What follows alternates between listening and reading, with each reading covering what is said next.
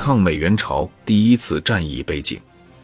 一九五零年十月上旬，联合国军越过三八线向朝中边境推进，计划在西线及太白山脉以西占领平壤，东线及太白山脉以东占领元山后，两线部队东西对进，会合后再向北推进。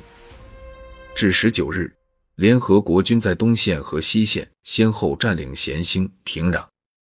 随后，联合国军总司令麦克阿瑟改变原定作战计划，命令东西两线部队以最快速度向北推进。据此，联合国军东西两线部队以师甚至以团或营为单位，分兵多路向朝中边境推进。其战役布势是：西线为美军第八集团军，共六个师，另一个旅，一个空降团。其中，美军第一军指挥第二十四师、英军第二十七旅及南朝鲜军第一师，由平壤地区向新义州、朔州、毕同方向推进。南朝鲜军第二军团指挥第六、第七、第八师，由成川。杨德地区向楚山江界方向推进。美军骑兵第一师及空降第一百八十七团为集团军预备队，位于平壤、宿川地区。东线为美军第十军及其指挥的南朝鲜军第一军团，共四个师，其中美军第十军指挥第七师陆战第一师，由咸兴、丽园地区向江界及惠山镇方向推进。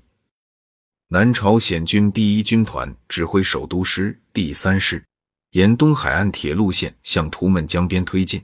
联合国军在前线的地面作战部队总兵力约为十三万人。十月十九日晚，中国人民志愿军开始渡过鸭绿江，秘密向龟城、泰川、球场、德川、吴老里一线开进。计划先在此线组织防御，稳定战局。掩护朝鲜人民军北撤整顿，待装备训练完毕，再组织反攻。二十日，联合国军已抵近或进至志愿军预定防御地区，志愿军已不可能按原定计划在预定地区组织防御。但联合国军未发现志愿军入朝，仍放胆前进，兵力逐渐分散，东西线部队之间敞开八十余千米的缺口。西线南朝鲜军第二军团态势突出，造成了志愿军在运动中各个歼敌的有力战机。二十一日，人民革命军事委员会主席毛泽东审时度势，当机立断，电示志愿军改变原定计划，采取在运动中歼敌的方针。志愿军司令员兼政治委员彭德怀随即调整部署，在西线。集中第四十、第三十九、第三十八军赴第四十二军第一百二十五师在温井、云山、西川以北地区分别歼灭南朝鲜军第六、第一、第八师，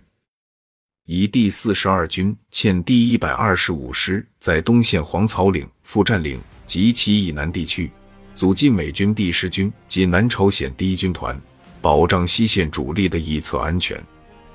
人民革命军事委员会命令第六十六军立即北上安东集结，作为志愿军预备队，并以一个师进至朝鲜西海岸铁山，